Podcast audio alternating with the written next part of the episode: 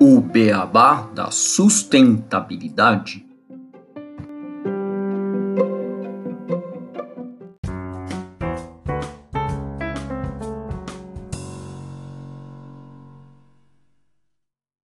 Bem-vindos ao podcast O Beabá da Sustentabilidade. Episódio 13: Pensamento sustentável nas construções. Eu sou Gustavo Soares, administrador e pós-graduado em Gestão Estratégica de Sustentabilidade e, como sempre, temos aqui o Renato Gatti, engenheiro de materiais e pós-graduado em Gestão Estratégica de Sustentabilidade. Tudo bem, Renato? Tudo bom, Gustavo? Olá a todos os nossos ouvintes. Beleza, tudo ótimo aqui também. É, a gente está com um tema bem legal hoje, né? Esse do pensamento sustentável nas construções, não, Renato? Isso, e a gente vai trazer uma notícia do portal Terra do dia 10 de março de 2021. E essa notícia ela diz sobre os imóveis fora dos centros urbanos e o home office, que são tendências para o mercado imobiliário em 2021. E ela começa dizendo que em 2020 a gente teve um crescimento do mercado imobiliário e mantemos boas perspectivas devido a diversos fatores, como a baixa histórica das taxas de juros, devido à decisão do Copom de manter a Selic a 2%, o que reduziu os juros cobrados nos financiamentos de imóveis e também a busca por imóveis próprios devido ao aumento de 21,97% no reajuste do aluguel no acumulado, segundo o IGPM. Então, além desses fatores, o aumento do tempo em casa exigido pelo distanciamento social para combater a pandemia, a gente tem essa busca maior das pessoas por seus imóveis próprios. E segundo uma pesquisa da Fundação Instituto de Administração, o trabalho à distância ele foi adotado por 46% das empresas no Brasil e provavelmente vai seguir como tendência devido que grandes espaços corporativos estão repensando as suas empresas, já que os custos dos imóveis são muito altos devido ao aluguel, luz, manutenção e outros, e muitas pessoas se mostraram tanto ou mais produtivas em suas casas do que escritórios. Então, uma realidade que vem para ficar. E pensar nessa crescente de buscas de imóveis, a gente tem que pensar também na sustentabilidade. As pessoas também têm buscado cada vez mais locais próximos à natureza. E segundo o grupo Zap, responsável por aplicativos especializados em venda e locação de imóveis, entre janeiro e maio de 2020, a busca por imóveis nas cidades com mais de 100 km de distância das capitais subiu 340% comparado ao mesmo período de 2019, evidenciando esse aumento na procura de pessoas por mais calmaria em detrimento da vida agitada das grandes cidades. Então, além do contato com a natureza que promove mais qualidade de vida, os empreendimentos sustentáveis também têm ganhado força. E por isso que a gente está aqui falando hoje sobre esse tema para discutir um pouco o que são construções sustentáveis e o que, que elas trazem de benefícios para o meio ambiente e por que, que a gente tem que pensar nessa vertente, Gustavo. Exato, só fazendo adendo, né, Renato? A, a gente está nessa situação, né, que você mostrou, né? Estamos fazendo aqui virtualmente sempre as gravações do podcast, cada um na sua casa e trabalhando de casa durante esse tempo da pandemia, né? Isso. E a gente já trouxe também alguns episódios com a Juliana a questão da natureza, de como que essa pandemia está fazendo a gente buscar um maior contato para ter um melhor bem-estar. E muitas soluções de construção sustentáveis às vezes trazem toques que imitam a natureza e trazem esse bem-estar para a gente. Por isso que é bem legal a gente estar tá falando aqui sobre o tema. Exato. Bom, agora vamos explicar um pouco o que seria uma construção feita de uma forma sustentável, né? O que é construir sustentavelmente?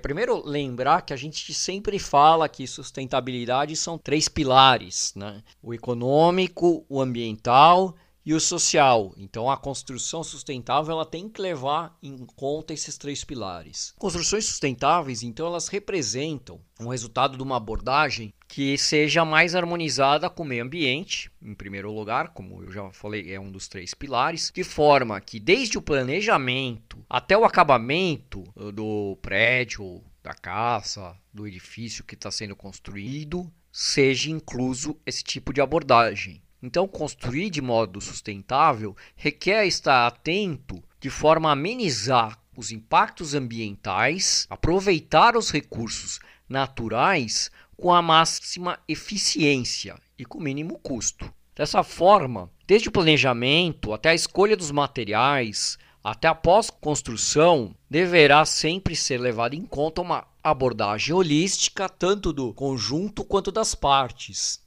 A destinação dos resíduos da obra, dos resíduos recicláveis dos usuários do imóvel, tudo isso vai ser objeto de atenção nessa construção. Além disso, o aproveitamento máximo da iluminação natural, uso eficiente de água, utilização de formas alternativas de energia, se possíveis, são essas preocupações que caracterizam uma construção sustentável. E aí eu adicionaria também em relação à parte social e econômica de essa construção ela ser viável economicamente. Então é uma construção sustentável, ela tem que estar alinhada para quem ela está sendo construída. Ela tem que estar tá dentro do nível de recursos financeiros que quem está bancando essa construção pode dispor.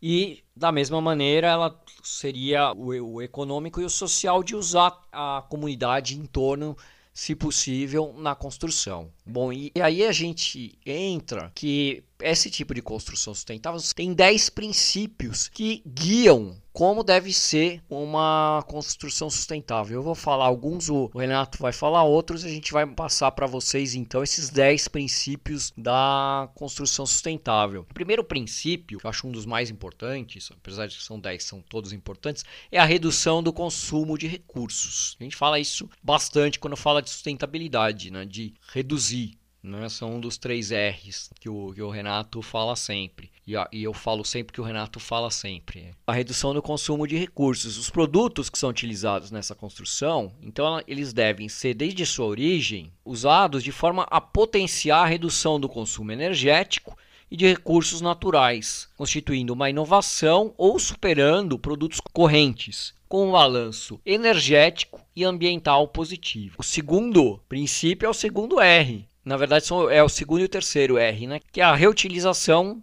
e ou reciclagem, que é o produto deve ser reutilizável, reciclável e o deve conter na sua composição uma porcentagem significativa de matérias recicladas. Aí a gente pode colocar como exemplo casas que são feitas usando tijolos que são de garrafas PET preenchidas com sacos desses de plástico. É um exemplo de material totalmente reciclado e reutilizado. Isso, Gustavo. A gente tem o terceiro princípio, que é o da absorção e redução de CO2. A gente já discutiu também sempre falamos da importância da gente mitigar o gás carbônico em várias das nossas atividades devido ao aquecimento global.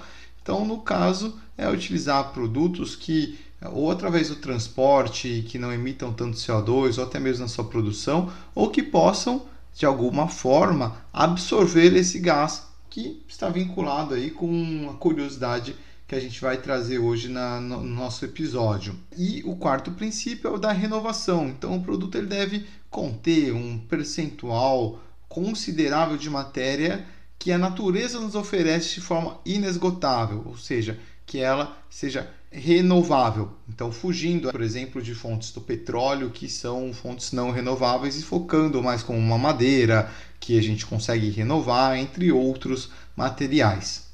Bom, o quinto princípio é o da pureza na sua composição.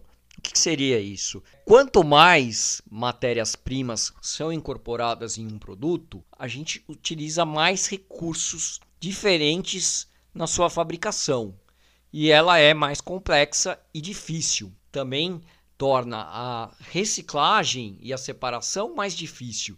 Então, quanto, quanto mais puro, mais fácil de ser reciclado e mais sustentável. O sexto princípio é o princípio da baixa energia incorporada. Um produto a ser utilizado, ele deve apresentar um baixo índice de energia incorporada, prevendo-se uma racionalização de consumos energéticos, desde a extração dos seus constituintes, passando pelo seu processo de fabricação e transporte, até a sua utilização. Por essa razão, que produtos que são muito complexos ou exijam um transporte de materiais de longas distâncias se podem tornar menos sustentáveis do que os produtos locais. Então, por exemplo, você tem uma casa que você vai colocar um mármore que vem da Itália e você pode usar uma pedra brasileira. A pedra brasileira ela é muito mais sustentável do que o mármore que vem lá da Itália, porque ele vai ter todo esse custo de transporte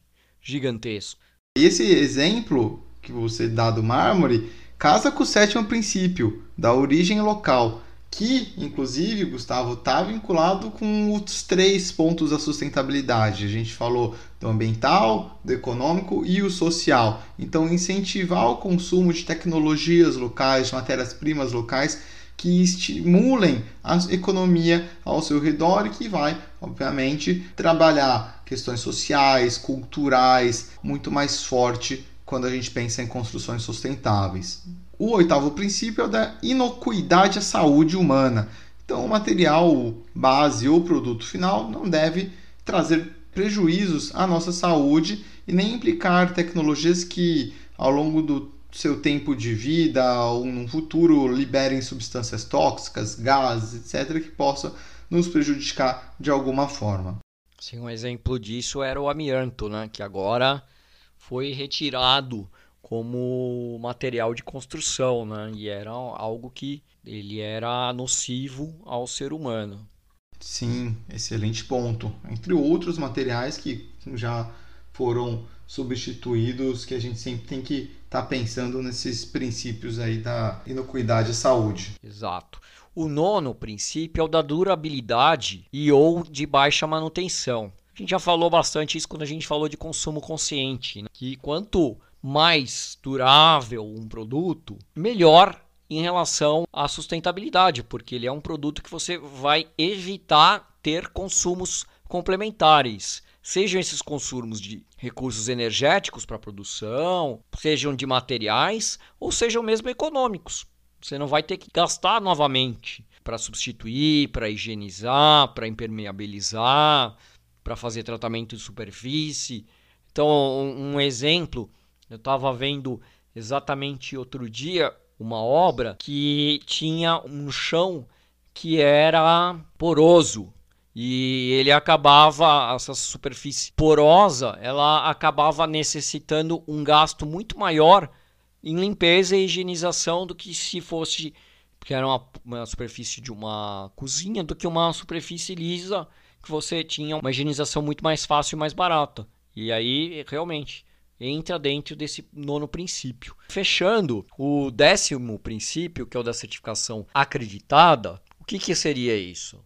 Frequentemente, as empresas elas investem mais tempo em dinheiro em passar uma imagem né, verde dos seus produtos do que nas verdadeiras e efetivas boas práticas ambientais. Então, nesse caso, quando nós temos certificações de produtos duvidosas, que muitas vezes pretendem relacionar esses produtos à natureza, sem que na realidade sejam produtos ambientalmente corretos. Pode ser um exemplo de uma floresta num rótulo de um produto que contém substâncias químicas nocivas, por exemplo. Isso é uma certificação que não é acreditada. Então, pelo contrário, você tem que buscar uma certificação legítima que vai ser uma forma rápida e eficiente para decifrar a qualidade ambiental de um produto, desde que seja de fato uma certificação acreditada que avalie uma boa gestão do recurso, desde a fabricação até a utilização, passando por todos os processos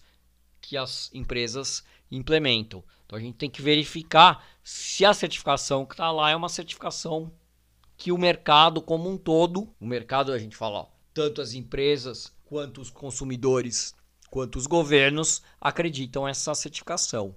Isso, e é um tema muito interessante que a gente quer discutir em outros episódios, porque existem muitas empresas que colocam selos em suas embalagens, aqui falando de outros produtos, utilizando aí o princípio verde, não tem nenhuma auditoria em cima, um governo que regula nada, só para fazer uma venda de um produto sustentável. Mas o que garante que aquilo lá é de fato sustentável? Então, a certificação acreditada é muito importante utilizar fontes que regulem essas certificações. Exato, exato. É um, é um tema que é muito importante quando a gente fala de sustentabilidade para evitar aquele famigerado greenwashing. Né?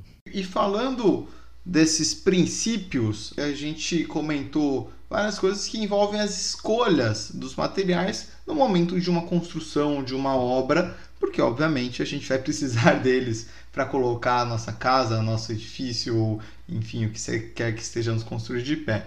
Os materiais é, ou produtos utilizados nas construções, eles devem ser fabricados com responsabilidade e quem usa tem uma parcela fundamental para dar continuidade nesse processo de sustentabilidade e casa muito essa questão da certificação acreditada para a gente saber quais são os melhores materiais. Então, muitos produtos que se intitulam verdes ou ecológicos, eles devem ser questionados, porque eles às vezes estão utilizando o famoso greenwashing que você acabou de citar, Gustavo, para vender mais então a gente deve buscar o que está regulando, qual que é a fonte confiável daquele material. Alguns exemplos de materiais interessantes, aqui a gente não vai entrar na certificação nem em marcas, mas sim na composição de materiais que podem ser utilizados e empregados nas construções sustentáveis, são fibras vegetais, óleos vegetais, o adobe, os pisos intertravados, tintas naturais, lâmpadas de alta eficiência energética e alguns como o solo cimento, que é muito útil em construções rurais por causa da disponibilidade de matéria-prima. Sim, só um comentário, Renato, porque o cimento né, é um material que a extração dele ela é bastante danosa ao meio ambiente, né? Porque você pega e acaba com a montanha, o cimento. Então, e esse recurso do solo cimento, você diminui a proporção né, do cimento até para 12 em relação ao que você vai gastar de cimento. Você consegue reduzir bastante o gasto desse material, que é um material que não é renovável. Né? E falando também do cimento, ele é composto para a fabricação do concreto que é um material feito de cimento, areia, água e britados, brita, cascalho, pedregulho, enfim, e trabalhar o concreto reciclado também ajuda a diminuir essa demanda do cimento. O concreto reciclável ele possui inúmeras fórmulas possíveis. Alguns são feitos com escória de alto forno ou material originalmente refugado resultante da fabricação de cimento em usinas metalúrgicas. Outros utilizam sobras de minério e asfalto recolhidos em demolição e entulho. Então, o uso do concreto reciclado ele tem trazido uma consciência de reaproveitamento dos materiais que antes eram descartados como restos de tijolos e telhas, abrindo espaço para que empresas separem e comercializem materiais que às vezes sobram nos seus canteiros de obra. Quando a gente pensa numa construção, né, a gente pensa ou cimento, concreto, tijolo ou pense em madeira, né? Então, falando das madeiras, a madeira que é um excelente material para construção e que é utilizada desde sempre pelo ser humano, em outros países até utilizado mais do que aqui no Brasil, né? A gente aqui a gente faz mais as nossas casas de alvenaria, Estados Unidos, outros países fazem as casas de madeira. Né? E ela é, é, muito utilizada e a gente sabe né, que existem os riscos de extração em larga escala quando você não tem as devidas preocupações ambientais. Mas, é de forma que muitas é, espécies de árvores e florestas foram dizimadas durante a história para abastecer o consumo humano. Eu até vi um documentário um tempo atrás sobre a tomada de Constantinopla e que eles dizimaram florestas para construir as armas, as aquelas catapultas e canhões, que foram os primeiros canhões da história, para derrubar o muro de Constantinopla. Um exemplo de uso né, de dizimação de floresta. Mas então, nas madeiras, a gente tem que ter uma preocupação de utilizar sempre é, madeiras que sejam de reflorestamento e certificadas, de forma que elas sejam então sustentáveis.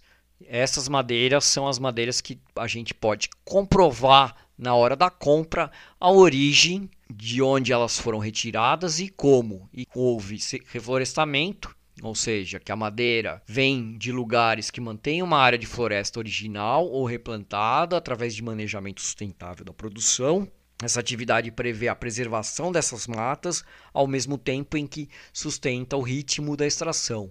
E certificadas, que são aquelas que conseguem comprovar onde foram retiradas através desses selos que são emitidos por órgãos competentes avaliadores. A gente tem o, um dos selos mais conhecidos, que é o selo verde do Forest Stewardship Council, que é presente em mais de 50 países. Existem outros selos, como aqui no Brasil a BNT, da, com a Associação Brasileira de Normas Técnicas da Fundação Vanzolini, o selo do Bureau Veritas Quality International, o IDHEA, que é do Instituto de Desenvolvimento Habitação Ecológica do Instituto Falcão Bauer. Outro tipo de material que a gente usa bastante nas construções são as telhas, né, o telhado.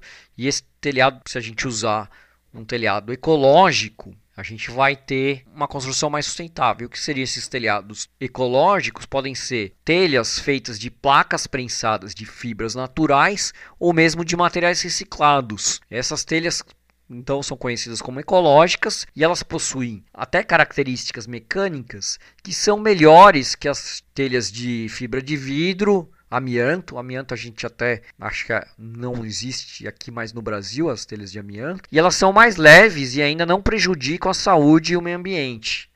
É, uma particularidade interessante são as telhas recicladas com embalagens de Tetra Pak, que elas por, pelo fato de elas conterem uma quantidade de alumínio, elas refletem a luz solar e elas garantem uma condição térmica aos ambientes utilizados. Além dessas telhas ecológicas, existem telhas que são aí um pouco mais caras, que são telhas de célula fotovoltaica. Então, são telhas que há um, um, modelo fotovoltaico em concreto, e aqui no Brasil já foi aprovado isso pelo Inmetro, essas telhas você não precisa ter a necessidade de ter o telhado de telha e em cima uma placa de célula fotovoltaica.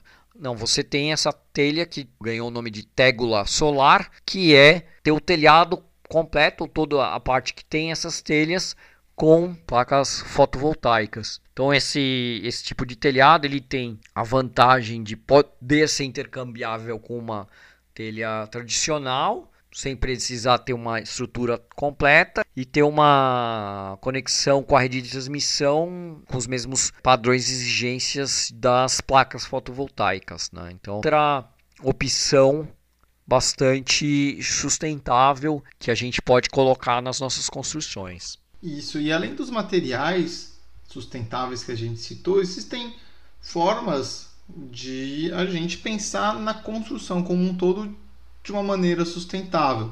Então, você citou as telhas que já são uma célula fotovoltaica, utilizar os painéis fotovoltaicos sempre são uma ideia interessante, Gustavo, porque eles é, utilizam uma fonte de energia totalmente renovável, não polui a atmosfera, não produz ruídos, tem enfim várias melhorias e benefícios que trazem a sustentabilidade para sua casa. Uma outra alternativa para os telhados, falando agora da, da cobertura das casas, são os telhados verdes. Então, é uma alternativa muito legal para centros urbanos, principalmente, que estão cada vez menos arborizados, porque ele consiste na criação de jardins em cima das edificações. Então, o que, que você tem de ganhos com isso? Melhora da qualidade do ar, melhora visualmente a paisagem urbana, ele funciona como um isolante térmico, ajuda a evitar enchentes, alagamentos e deixa a temperatura do ambiente ao redor mais amena. Também existe o concreto permeável, a gente não citou nos materiais, mas é um, um material bem interessante, pois ele absorve a água, então para evitar inundações, sempre utilizar esse concreto permeável, porque ele absorve a água, permitindo a passagem através de poros. Então, para grandes cidades, principalmente, é uma alternativa bem interessante. E os tubos solares, que são uma alternativa muito bacana para casas que possuem seus ambientes mal iluminados durante o dia. Esses tubos solares eles são conectados aos tetos da, das residências, principalmente, e captam a luz do dia, né, luz solar, e levam a iluminação para dentro dos ambientes, dos quartos. Ele é uma alternativa de fácil instalação e que diminui a demanda de energia elétrica. Às vezes você está durante o dia com tudo fechado por algum motivo escuro, teria que acender uma luz. Com esses tubos solares, você evita de ficar gastando energia elétrica e tem uma construção mais sustentável. Agora, a gente tem várias alternativas, né? Quando a gente fala em construção sustentável, tem um, uma outra opção que, que são os containers, né? Que é utilizar esses containers na construção. Por que, que a gente diz que os containers são também sustentáveis em relação a, uma construção? Eles têm três princípios que eles respeitam, que são o fato de ser ecologicamente corretos, porque você está eliminando o uso de matéria-prima e você está pegando algo que já existe e só reutilizando, então você é uma reutilização de recursos, né? Tem o container, já foi feito, já foi produzido, você só vai dar um, uma nova utilização àquele container que não iria ser mais utilizado como container e evitar que esse container seja jogado em algum lugar descartado de outra maneira. Você vai reutilizar esse material. O segundo fato em relação a serem socialmente justos, pois eles serem, são acessíveis a todos e acabam promovendo um bem-estar coletivo no fato da utilização deles e são economicamente viáveis, pois custo para fazer esse tipo de obra é mais baixo se comparado a outras modalidades construtivas. Né? Então acaba sendo também uma outra opção de construção sustentável que existe outro material sustentável que a gente pode dizer que é o container e aí existem inúmeros tipos de projeto com containers fazendo a casa de uma somatória de containers ou também fazendo uma mistura de containers e outros tipos de materiais. Isso. então, como que a gente pode ver, Gustavo, existem diversas alternativas para quem quer ter uma obra mais sustentável, quem se preocupa com o meio ambiente e pensando na demanda crescente por casas, principalmente devido ao home office, acreditamos que é cada vez mais importante a gente pensar nessas opções de materiais, nessas opções de construção para impactar menos o meio ambiente, o planeta, a nossa sociedade e pensar em, holisticamente, igual a gente sempre fala, que a sustentabilidade preza. E usar os princípios, os 10 princípios que foram colocados, né, para realmente pensar construção sustentável como um todo. Não chegar e falar, não, estou colocando uma, uma captação de água na minha casa, minha casa é sustentável. Não, você tem que pensar, como você falou, holisticamente na construção da casa, de forma a colocar todos esses princípios e aí sim a casa ser sustentável ao longo do tempo, na sua construção e também na sua utilização. Legal, Gustavo. Então, espero que o tema tenha sido interessante para os nossos ouvintes e agora a gente fica com a curiosidade do dia.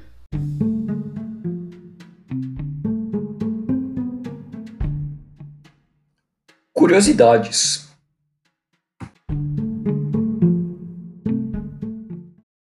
E hoje trazemos uma curiosidade tirada do jornal A Matéria, do Departamento de Engenharia de Materiais da UFSCar, e ela é bem interessante quando a gente pensa em construções sustentáveis, meio ambiente e também aquecimento global.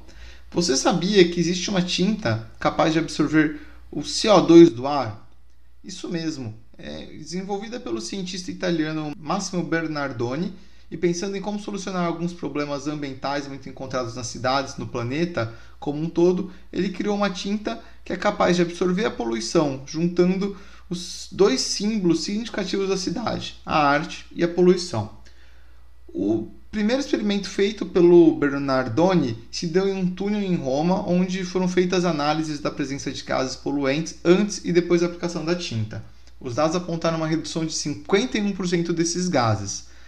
Essa tinta ela é feita à base de cimento, que é associado a um princípio ativo fotocatalítico que confere ao material a capacidade de absorver gases poluentes, como o CO2, o gás carbônico. Ao ser estimulado pela luz, tanto natural quanto artificial, esses ativos fotossensíveis, como o dióxido de titânio, começam um processo de absorção, reduzindo em cerca de 50% o nível de poluentes no meio ambiente. Esse procedimento de criação que o Máximo Bernardoni trouxe, ele criou essa tinta através do processo de mimese da natureza, visto que ele se inspirou no processo de fotossíntese, no qual a luz do sol, a água e o gás carbônico são convertidos em moléculas de oxigênio e glicose na natureza. Então essa tinta, ela faz o uso de energia luminosa para transformar esses poluentes do ar em moléculas de sal, produzindo oxidantes radicais que interagem com essas partículas. Alguns estudos mostraram que uma parede de um metro quadrado pintada com a tinta absorvente apresenta eficiência fotossintética similar à de uma árvore grande. Os gases produzidos por automóveis durante um ano podem ser eliminados com apenas 100 metros quadrados de tinta. Ela também pode eliminar bactérias, vírus e fontes de mau cheiro em residências. Obviamente, essa tinta ainda está sendo desenvolvida e sendo feitos testes para aplicação em superfícies metálicas para que, num futuro próximo, carros possam também receber a aplicação e serem fontes de retirada de CO2 do meio ambiente. Embora essa tinta seja uma grande inovação e estar trazendo resultados excelentes, similares da árvore, é muito importante a gente ressaltar que ela não vai substituir nunca uma árvore, visto que a importância da árvore não é só filtrar a poluição gerada pelo ser humano, ela é parte de todo um ecossistema que vai muito além da existência da humanidade. Mas com certeza essa tinta que absorve a poluição será uma grande contribuição nos nossos esforços de manter o mundo mais limpo e com menos é, gases do efeito estufa e de poluição. Cara, bem legal essa curiosidade, né? Essa tinta vai ajudar bastante. Imagina eliminando bactérias e vírus e o, o mau cheiro, né? E toda essa parte de poluição, lógico. Como você falou, as árvores elas têm né, uma função no ecossistema de não só filtrar o ar, mas como dar proteção a quem está embaixo, a diminuir a temperatura do ambiente. Mas essa tinta mostra que a inovação é algo que vai nos ajudar a buscar a sustentabilidade e alcançar as metas que a gente tem em relação aos ODS para evitar o aquecimento global. Então, é, uma das coisas é a gente precisa sempre investir em ciência e tecnologia. Porque se não investir, você não vai ter um Máximo Bernardoni inventando essa tinta. Se ele não tivesse o governo italiano investindo nele, ele não teria inventado essa tinta e a gente não teria essa inovação para encarar o nosso grande desafio que é a mudança climática. Só fechando que esse episódio ele abre o tema, né? Porque é um tema que é gigantesco, a gente não consegue discutir num único episódio de podcast todas as possibilidades de construção sustentável. Então, pode ser que um ouvinte chegue e fale: "Mas eles não falaram de tal coisa, não falaram de como construir uma cisterna na minha casa e tal. A gente colocou esse episódio como um primeiro passo e a gente vai ter depois outros episódios sobre esse tema, com certeza. Com certeza, Gustavo, com certeza. Gostaria de agradecer a todos por escutarem o nosso podcast. Estamos muito felizes com os resultados que temos obtido e com alguns comentários que temos recebido do conteúdo. Espero que continuem gostando e interajam conosco. Mandem sugestões de melhoria, mandem no nosso e-mail, no nosso Instagram, no Twitter, é, Facebook, suas sugestões. E a intenção é trazer conteúdo de qualidade sempre para todos os nossos ouvintes. Obrigado e até o próximo episódio. Obrigado e até o próximo episódio também.